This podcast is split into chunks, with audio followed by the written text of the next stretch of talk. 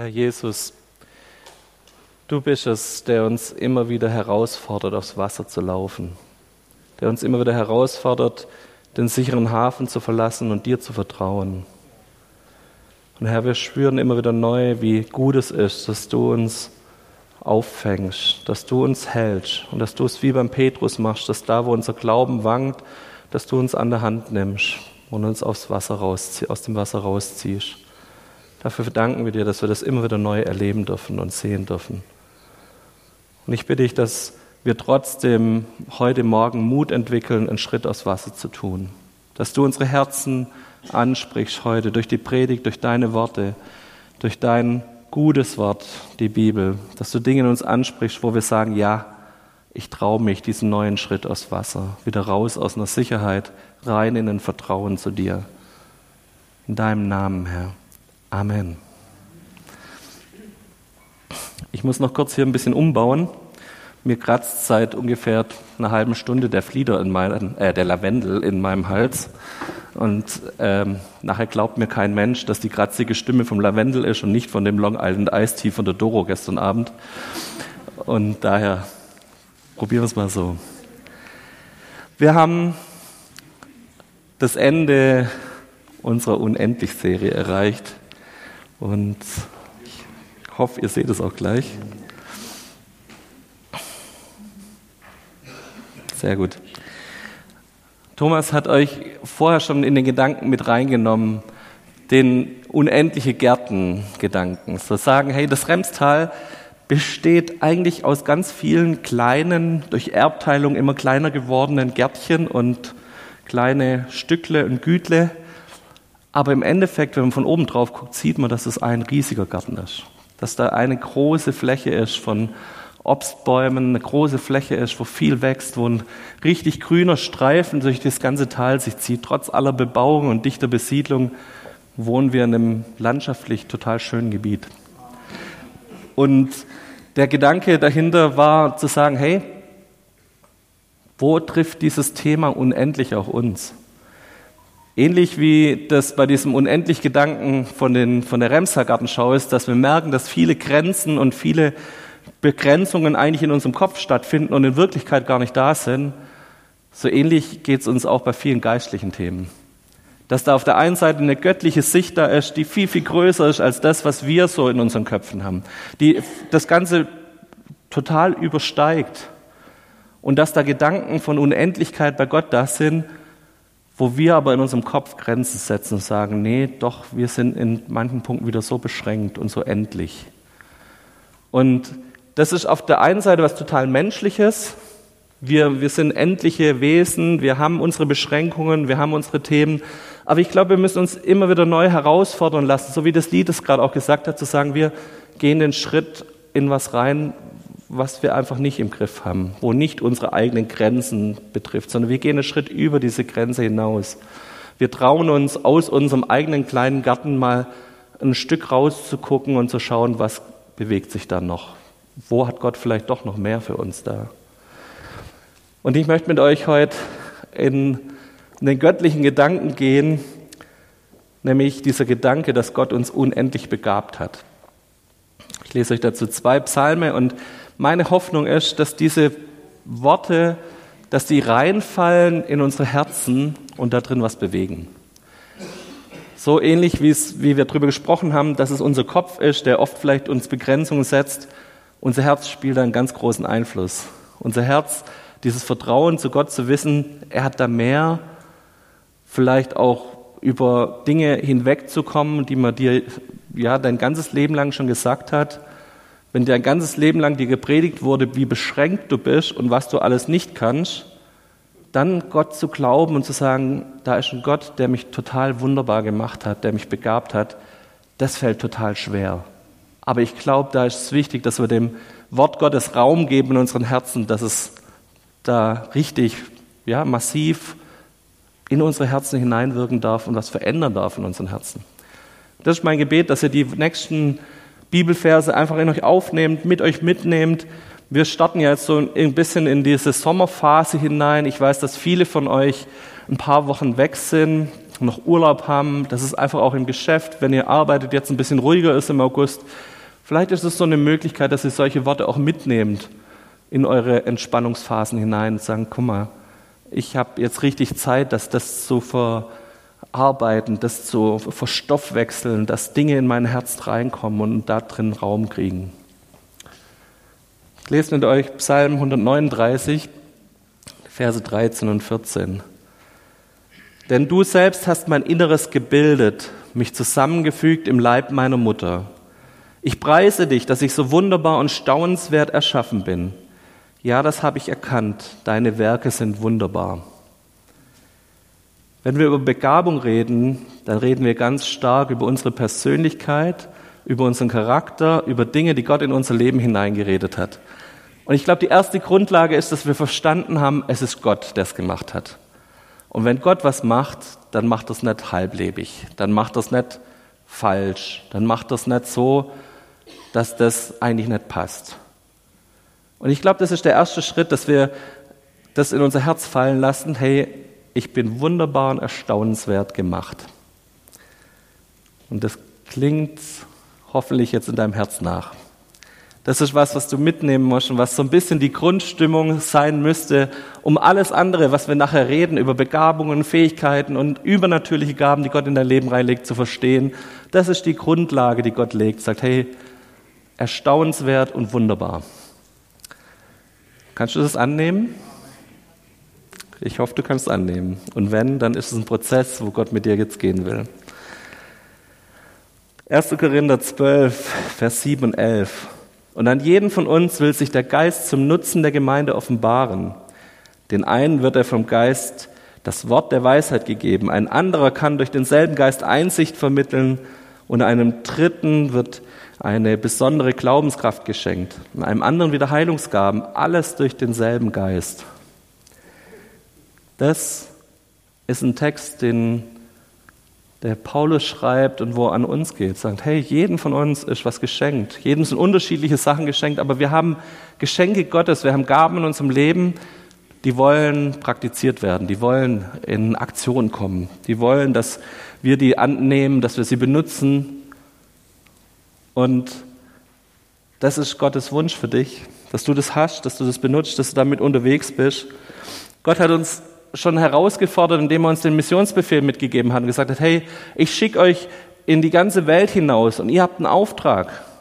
Erzählt von mir, bringt die gute Nachricht bis an die Enden der Welt, macht die Leute zu Jüngern, tauft sie, lehrt sie mein, meine Lehre, lehrt sie das zu halten, was ich euch mitgegeben habe.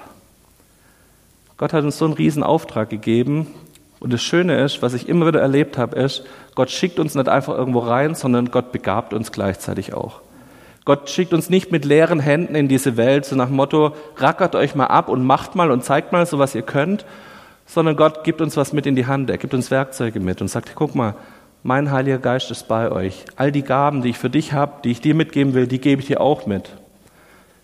Und auch das ist eine Sache, die nach und nach in unseren Kopf fallen darf und reinzickern darf bis unser Herz.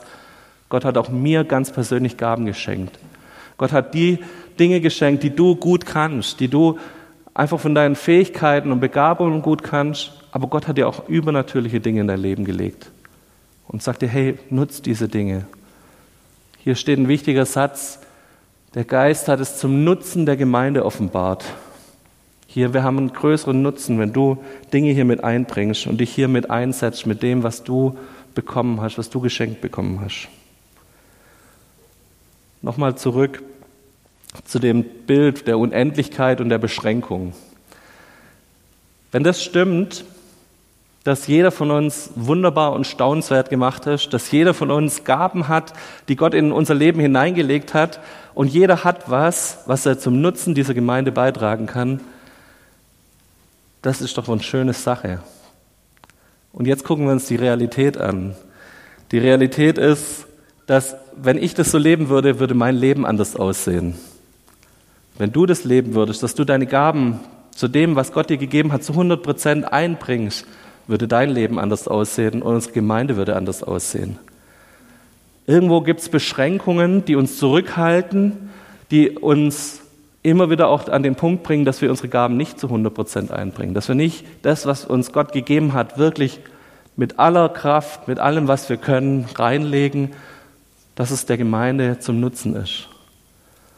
Und darüber will ich mit euch heute reden. Was sind so Punkte, die uns helfen, dass wir wieder da reinkommen, dass wir Gaben, die wir haben, wieder in Benutzung bringen, dass sie spürbar sind für meinen Nebenmensch, so, dass der neben mir einen höheren Nutzen hat von den Gaben, die Gott mir geschenkt hat. Lasst uns über die Punkte drüber gehen und ich habe euch ein paar Themen mitgebracht, die mich da beschäftigen.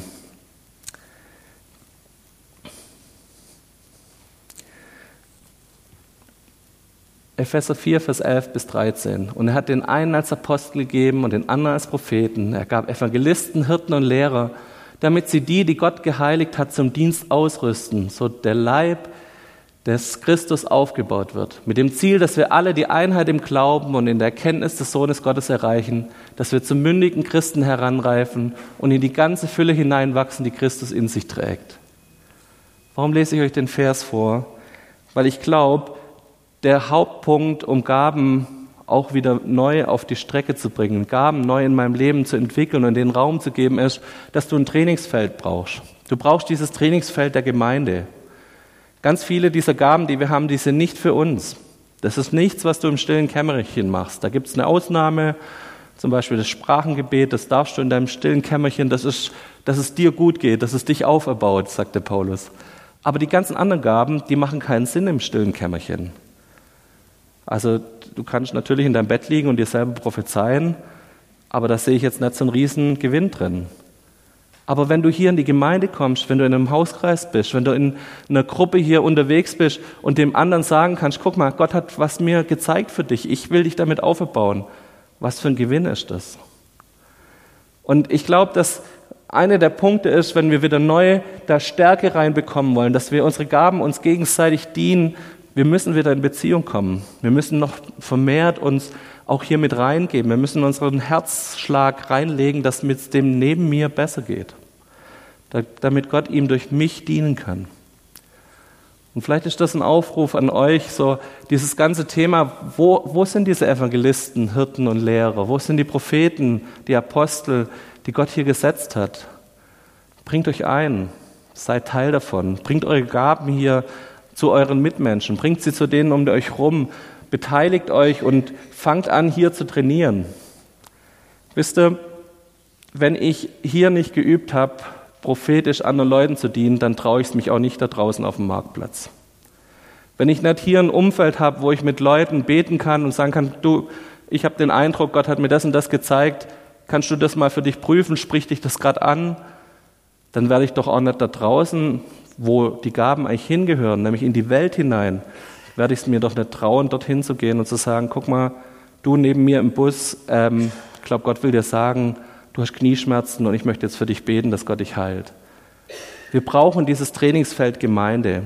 Gemeinde ist kein Punkt, wo jeder Einzelne hier bespaßt wird und jeder bekommt das, was er will, sondern Gemeinde sollte ein Umfeld sein, wo jeder trainiert wird für die Welt da draußen wo jeder hier Sachen testen kann und ausprobieren kann, wo es auch einen Freiraum gibt, Fehler zu machen, wo es auch diesen Freiraum gibt, dass Leute sich entwickeln dürfen und lernen dürfen, aber immer mit dem Ziel, dass es nicht hier drin bleibt, dass nicht hier das Salz hier in dem Topf in der Gemeinde immer schön umgerührt wird, sondern das Salz und das Licht muss raus. Das muss nach Schorndorf, das muss in unser Remstal ausgegossen werden.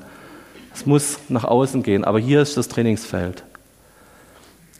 Wenn du merkst in deinem Leben, die Gaben, die Gott dir geschenkt hat oder die vielleicht auch mal scharf waren, die gut benutzt waren, die sind am Abschwächen, vielleicht musst du dir wieder mehr dieses Trainingsfeld Gemeinde suchen. Such dir Gemeinschaft mit anderen Christen. Such dir Gemeinschaft mit Leuten, die vorangehen, die dir vielleicht sogar einen Schritt voraus sind. Die sagen, hey, da kann ich mich ranhängen, die tun mir gut, die unterstützen mich. Ich habe das bisher mein Leben lang so gemacht, dass ich mir immer Leute gesucht habe, die ein paar Schritte weiter waren als ich. Und ich habe mich an Leute rangehängt, wo ich gemerkt habe, das tut mir gut, mit denen zusammen zu sein.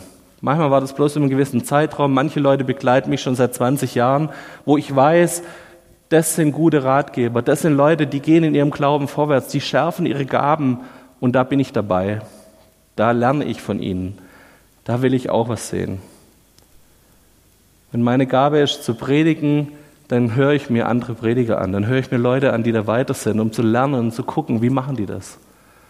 Wenn deine Gabe ist, für Leute zu beten, dass sie gesund werden, dann umgebe ich mich mit Leuten, die auch diese Gabe haben und lerne von ihnen und lerne von ihnen Mut zu haben, diese Gabe zu benutzen. Ich möchte euch Mut machen, lasst uns das wieder tiefer werden in unserer Gemeinde. Lasst uns wieder da Leute suchen um uns herum, die uns helfen, die uns ein Trainingsfeld sind, damit wir die Gaben in die Welt rausbringen. Ich habe das vorher schon mal kurz zitiert, das haben wir vorher schon gelesen. Es geht, diese ganzen Gaben sind zum Nutzen der Gemeinde. Hey, wir haben ein richtiges Manko hier, wenn du dich nicht einbringst. Wir haben, uns fehlt was, wenn du nicht das, was Gott dir gegeben hat an Gaben, ob es natürlich oder übernatürlich sind, wenn du es nicht reinlegst hier in die Skala, dann fehlt uns was. Ich möchte eine weitere, längere Stelle lesen. Eine zweite Sache, wo ich merke, wo Gaben an den Punkt kommen, wo sie vielleicht zu wenig eingesetzt werden. Und das ist unsere Herzenseinstellung. Ich merke das immer wieder bei mir, dass Gott mir Dinge zeigt, wo es entweder bei mir an Liebe oder an Demut mangelt. Und das möchte ich euch kurz erklären. Ich merke immer wieder, dass Gott mir Gaben gibt, nicht damit ich mich profiliere, sondern damit ich dem Nächsten diene. Und dazu gehört diese tiefen Herzenseinstellung von ich liebe meinen Nächsten. Ich will dem was Gutes tun. Ich bete nicht für Heilung, damit nachher ich als der große Heilungstypi dastehe, sondern bei mir hat es funktioniert und bei mir hat es getan, sondern ich bete um Heilung, weil Gott diese Person da liebt und ihm die Schmerzen und die Krankheit wegnehmen will. Es geht nicht um meine Profilierung, es geht nicht, dass ich im Mittelpunkt stehe, sondern Gott soll verherrlicht werden durch meine Gaben. Und das ist eine Sache, wo ich immer wieder mein Herz prüfe und ich auch merke, was so manchmal eine natürliche Grenze ist zu dem, wie weit auch der Heilige Geist durch mich wirkt. Wenn ich mich in den Mittelpunkt stelle, dann zieht sich oft der Heilige Geist zurück. Und ich spüre, wie ich diesen Schritt zurückgehen muss und sagen muss, Jesus, es geht um dich. Ich möchte in dem, was ich tue, auf dich hinweisen. Ich möchte erklären, wer du bist. Ich möchte sehen, dass du verherrlicht wirst, dass du groß gemacht wirst. Überleg mal, wo ihr in den letzten Wochen für Gott unterwegs wart. Und ich prüfe immer wieder für mich, wie viel war da Gott und wie viel war Christian. Wie weit ging es um mich und wie weit wurde Gott groß gemacht durch mich. 1. Korinther 13. Wenn ich die Sprachen von Menschen und Engeln sprechen könnte, aber keine Liebe hätte, wäre ich ein schepperndes Blech, eine lärmende Klingel. Und wenn ich weissagen könnte und alle Geheimnisse wüsste, wenn ich jede Erkenntnis besäße und einen Glauben der Berge versetzt, aber keine Liebe hätte, wäre ich nichts. Und wenn ich meinen ganzen Besitz zur Armenspeisung verwende, ja, wenn ich mich selbst aufopfere, um berühmt zu werden, aber keine Liebe hätte, nützte es mir nichts. Liebe hat Geduld, Liebe ist freundlich, sie kennt keinen Neid, sie macht sich nicht wichtig und bläst sich nicht auf. Sie ist nicht taktlos und sucht nicht sich selbst. Sie lässt sich nicht reizen und trägt Böses nicht nach. Sie freut sich nicht, wenn Unrecht geschieht und sie freut sich, wenn die Wahrheit siegt. Sie erträgt alles, sie glaubt und hofft immer, sie hält allem stand. Das ist eine ganz schöne Palette von Aussagen, an der wir unser Handeln messen dürfen. Und ich fordere dich einfach mal heraus, wenn du die nächsten Wochen für Gott unterwegs bist, wenn du im Hauskreis, wenn du hier in der Gemeinde was tust, wenn du, wir Rangers sind jetzt eine Woche auf dem Camp, prüft mal euer Handeln anhand dieser Liste. So, wo ist deine Liebe zu den Nächsten? Und auch das ist was, was wir nicht machen können, sondern wo wir immer wieder zu Gott rennen müssen sagen müssen, gib mir neue Liebe für den Nächsten. Hilf mir, dass ich von meinem Egoismus wegkomme. Ganz natürlich ist das in uns drin, dass wir erstmal nach uns gucken. Und dann kommt die Liebe Gottes und die hilft uns, dass wir den Blick von uns wegwenden, von unseren Problemen, von unseren Nöten, von dem, was mir gut tut, was ich jetzt brauche, dass ich auch mal weggucken kann und es schafft, zum Nächsten zu gucken, zu sagen, guck mal, vielleicht ist mein Auftrag hier auch, dass ich dem Nächsten was Gutes tue.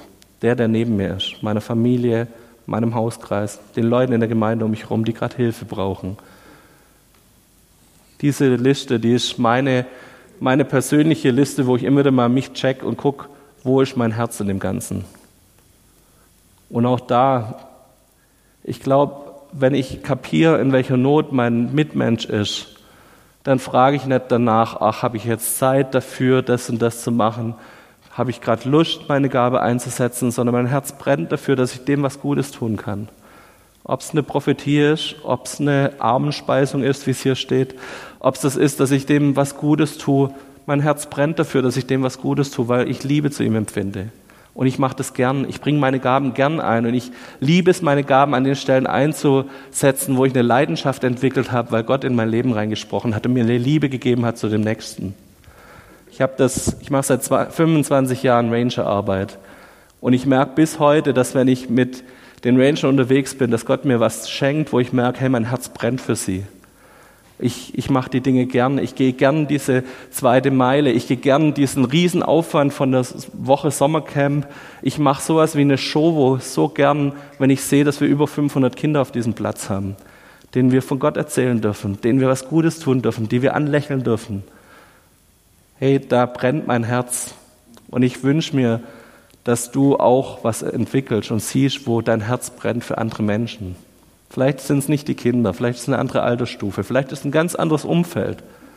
Vielleicht merkst du, das sind die Leute, die im Martin-Luther-Haus montags ein Essen bekommen. Vielleicht ist das, wofür dein Herz brennt. Vielleicht ist in deiner Arbeitsstelle deine Kollegen, wo dein Herz anfangen darf zu brennen. Ich wünsche mir, dass du das entwickelst und dass du das siehst, wo Gott dir Liebe gibt für andere Menschen und diese Liebe so stark ist, dass du dich alles traust, an Gaben, was Gott in dein Leben reingelegt hat, zu benutzen, umzusetzen und an den Mann zu bringen, damit Gott verherrlicht wird. 1. Petrus 4, Vers 8 bis 11. Vor allem aber hört nicht auf, euch gegenseitig zu lieben, denn die Liebe deckt viele Sünden zu. Seid gastfrei untereinander, ohne zu murren. Gott hat jeden von euch Gaben geschenkt, mit denen ihr einander dienen könnt. Tut das als gute Verwalter der vielfältigen Gnade Gottes.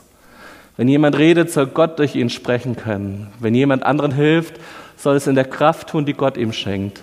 Dann wird Gott in all dem geehrt werden. Das ist nochmal dieses Thema Demut so und das Thema Liebe. Wer wird verherrlicht durch mein Reden und mein Handeln? Wer wird sichtbar? Wird Gottes Gnade sichtbar oder werde ich sichtbar? Wird sichtbar, dass wir ein guter Verwalter von der Gnade Gottes sind? Das heißt, die Leute merken, das bin nicht nur ich, sondern da kommt Gnade rüber, da kommt Liebe rüber, da kommt was zu ihnen rüber, was sie anspricht. Und Gott wird in all dem geehrt. Meine Hoffnung ist, dass wir da Schritte gehen. Ich will das lernen. Ich möchte mehr auf Jesus hinzeigen, mit meinem Leben, mit meinen Gaben, mit all dem, was ich zu tun habe. Ich möchte mehr, dass Liebe Gottes rüberkommt, dass seine Gnade rüberkommt. So Dinge wie gastfrei zu sein, ohne zu murren, zu lieben, so dass viele Sünden zugedeckt werden. Dass man nimmer immer das, das letzte Negativ an den Menschen um mich herum sieht, sondern dass ich Dinge durch Liebe zudecken kann und sagen kann, hey, der Mensch neben mir hat brutal viele Fehler und die würden mir auch alle auffallen, wenn ich mich damit beschäftigen würde. Und ich könnte mir ganz, ganz viele Sachen aufzählen, aber ich liebe ihn und das deckt vieles zu. Das deckt Fehler zu von dem Nächsten. Das ist ein, ein schönes Bild dafür, wie Gemeinde funktionieren kann, wie miteinander funktionieren kann. Eine letzte Sache, wo ich merke, als dritten Punkt, neben dem, dass wir ein Trainingsfeld brauchen, neben dem, dass Liebe und Demut als Herzenseinstellung uns hilft, ist, wir brauchen Mut. Ein Punkt, den, den ich immer wieder in meinem Leben merke, wo ich Gaben nicht einsetze und nicht auf die Straße bringe, ist, dass mir der Mut fehlt. Und wir beschäftigen uns dieses Jahr auf dem Sommercamp mit dem Thema Helden. Und einen Tag werden wir uns diesen Mann hier anschauen. Ich weiß nicht, wer den erkennt, vielleicht ist die Uniform schon ein bisschen ein Zeichen dazu. Das ist William Booth, das ist der Gründer der Heilsarmee. Und wir werden auf dem Sommercamp eine Geschichte erzählen von dem William Booth. Der ist aufgewachsen und wurde als Prediger berufen, hat eine Bibelschule besucht, hatte schon vier Kinder und hat gemerkt, in dem Prediger sein in kleinen Kirchen, wo die, seine Kongregation ihn immer hingestellt hat in England, er wurde nicht glücklich da drin, weil er gemerkt hat, er hat ein brennendes Herz für Evangelisation. Er ist durch die Straßen gelaufen und hat die Verlorenen gesehen und hat dann seine kleine, schöne, fein angezogene Gemeinde gesehen und ihm ist das Herz zerbrochen. Und er hat mehrere Anträge gestellt bei, bei der ganzen Versammlung, er hat gesagt, mach doch was möglich, gib mir irgendwie 50 Prozent meiner Arbeitszeit, dass ich raus darf auf die Straße und evangelisieren darf. Und die Gemeindebewegung hat gesagt, nee, wir brauchen dich in der Gemeinde, du hast da folgende Pflichten und Sachen, du bleibst hier an der Kanzel und predigst da. Und dieser William Booth hat gemerkt, das ist nicht meine Hauptbegabung. Er ist Evangelist durch und durch. Er ist derjenige, der zu den Ärmsten der Gesellschaft in England gehen will und dort das Evangelium verkünden will. Und was hat der Kerl gemacht? Der hat einen halben Tag, nachdem diese Versammlung darüber abgestimmt hat, dass man ihn nicht zu 50 Prozent evangelisieren lässt, sondern dass er weiter in seiner Gemeinde bleiben muss und dort predigen muss, hat er gekündigt. Und dazu muss man wissen, der Kerl hat in den letzten Jahren, bevor es zu dieser Kündigung kam, kaum Geld verdient. Es gibt so Berichte von seiner Frau, der Catherine, wie sie Kartoffelschalen ausgekocht hat, um irgendwie den Kindern noch ein bisschen was zu essen zu geben. Das heißt, die waren eigentlich schon an der Armutsgrenze, hatten vier Kinder, haben im Pfarrhaus gewohnt und der Kerl kündigt. Und damit saßen sie mit vier Kindern, mit der ganzen Familie auf der Straße. Überleg mal, was für ein Mut ist das zu sagen, nee, Gott hat mich berufen, Evangelist zu sein, ich muss diesen Schritt gehen. Die Geschichte hat ein Happy End. Der Kerl kriegt eine Woche später einen Brief von einer Gemeinde in Schottland, die sagt, hey, unsere Gemeinde ist kurz vorm Aussterben, wir sind noch 30, 40 Leute, aber wir glauben daran, dass Gott hier diesen Ort, diese kleine Ortschaft erreichen will. Der William Booth fährt dort hoch, seine Kinder und seine Frau parkt er bei den Schwiegereltern, die auch nicht so viel Geld haben, aber die irgendwie die Kinder für zwei, drei Wochen durchfüttern und geht dort hoch und fängt an zu evangelisieren und in sechs Wochen bekehren sich 3000 Leute dort. Ich will diesen Mut haben, Gottes Ruf zu hören. Ich möchte diesen Mut haben, Schritte zu gehen in dem Moment, wenn Gott mich ruft. Und ich merke, wie es an so ganz kleinen Stellen manchmal bei mir hakt. Diese ganz kleinen Stellen, wo Gott eigentlich sagt, hey, sprech mal den an, guck mal, dem geht's nicht gut. Ich hatte auf der Show so eine Situation, wo ich jemanden gesehen habe und gedacht habe, hey, für den musst du beten. Und ich bin dann hin und habe mich getraut, aber ja, wie oft fehlt uns der Mut? Und ich glaube, dass uns immer wieder, dass wir immer wieder neu beten dürfen, morgens zu sagen, hey Herr, gib mir heute den Mut, dass ich dein Zeuge bin. Gib mir heute den Mut, dass die Gaben, die du mir geschenkt hast, ob es natürliche oder übernatürliche sind, dass ich sie einsetze. Ich möchte abschließen mit der Geschichte von den Talenten. Die kennt jeder von euch. Ein Gleichnis, das Jesus erzählt. Er sagt, hey, ich habe drei Knechte, die, denen gebe ich unterschiedlich viel Talente. Und der Herr, der diese Knechten, der diesen Knechten die Talente in die Hand gegeben hat, geht weg. Man weiß, er wird jetzt eine ganze Weile weg sein. Und er gibt diesen Knechten diese Talente und sagt, hey, nützt sie, macht was draus. Und ihr wisst, wie die Geschichte ausgeht. Die haben unterschiedlich viel, benutzen sie unterschiedlich.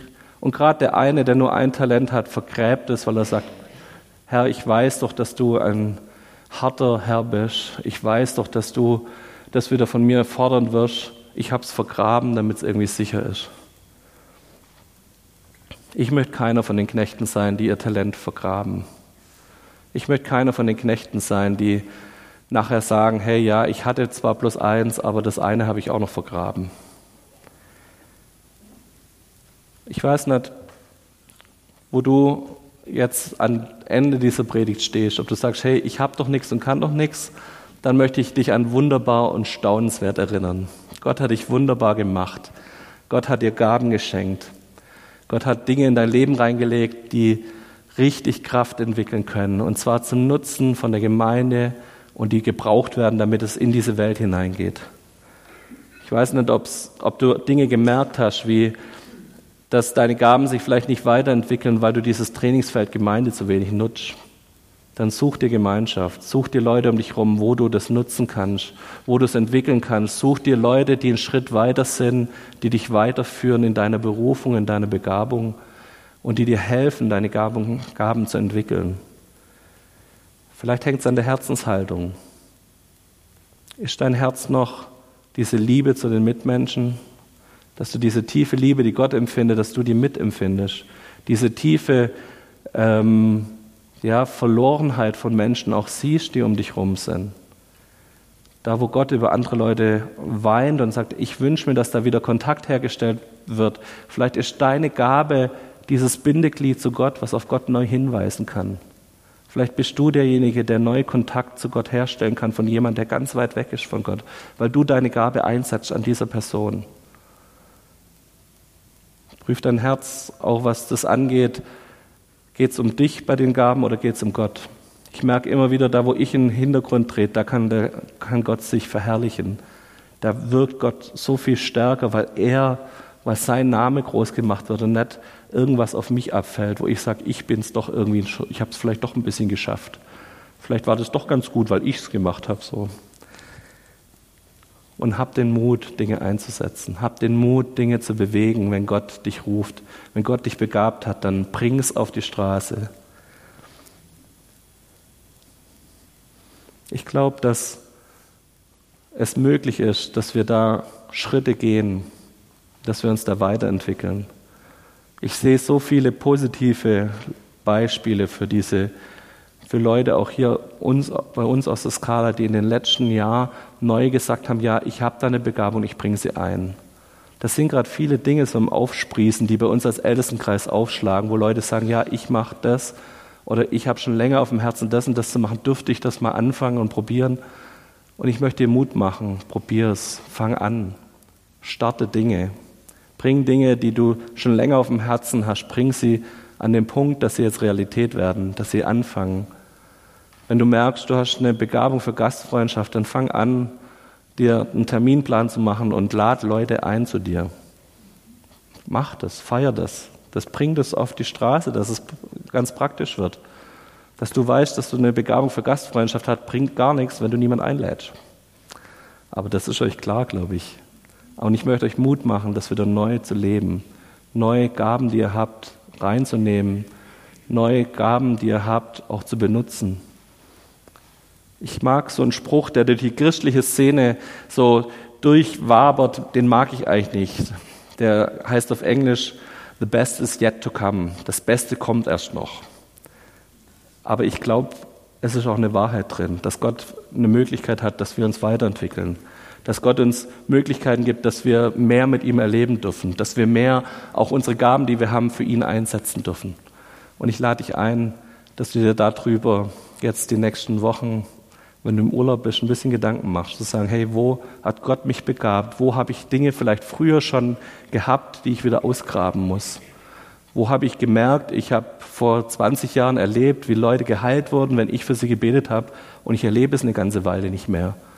Dann prüf doch für dich, woran könnte es liegen und fang wieder an, es zu praktizieren. Ich möchte dich einladen, dass du da nächste Schritte mit deinem Herrn gehst und dran glaubst, dass er dich unendlich gut begabt hat und dass er Gaben in dein Leben reingelegt hat, die er mit dir umsetzen will.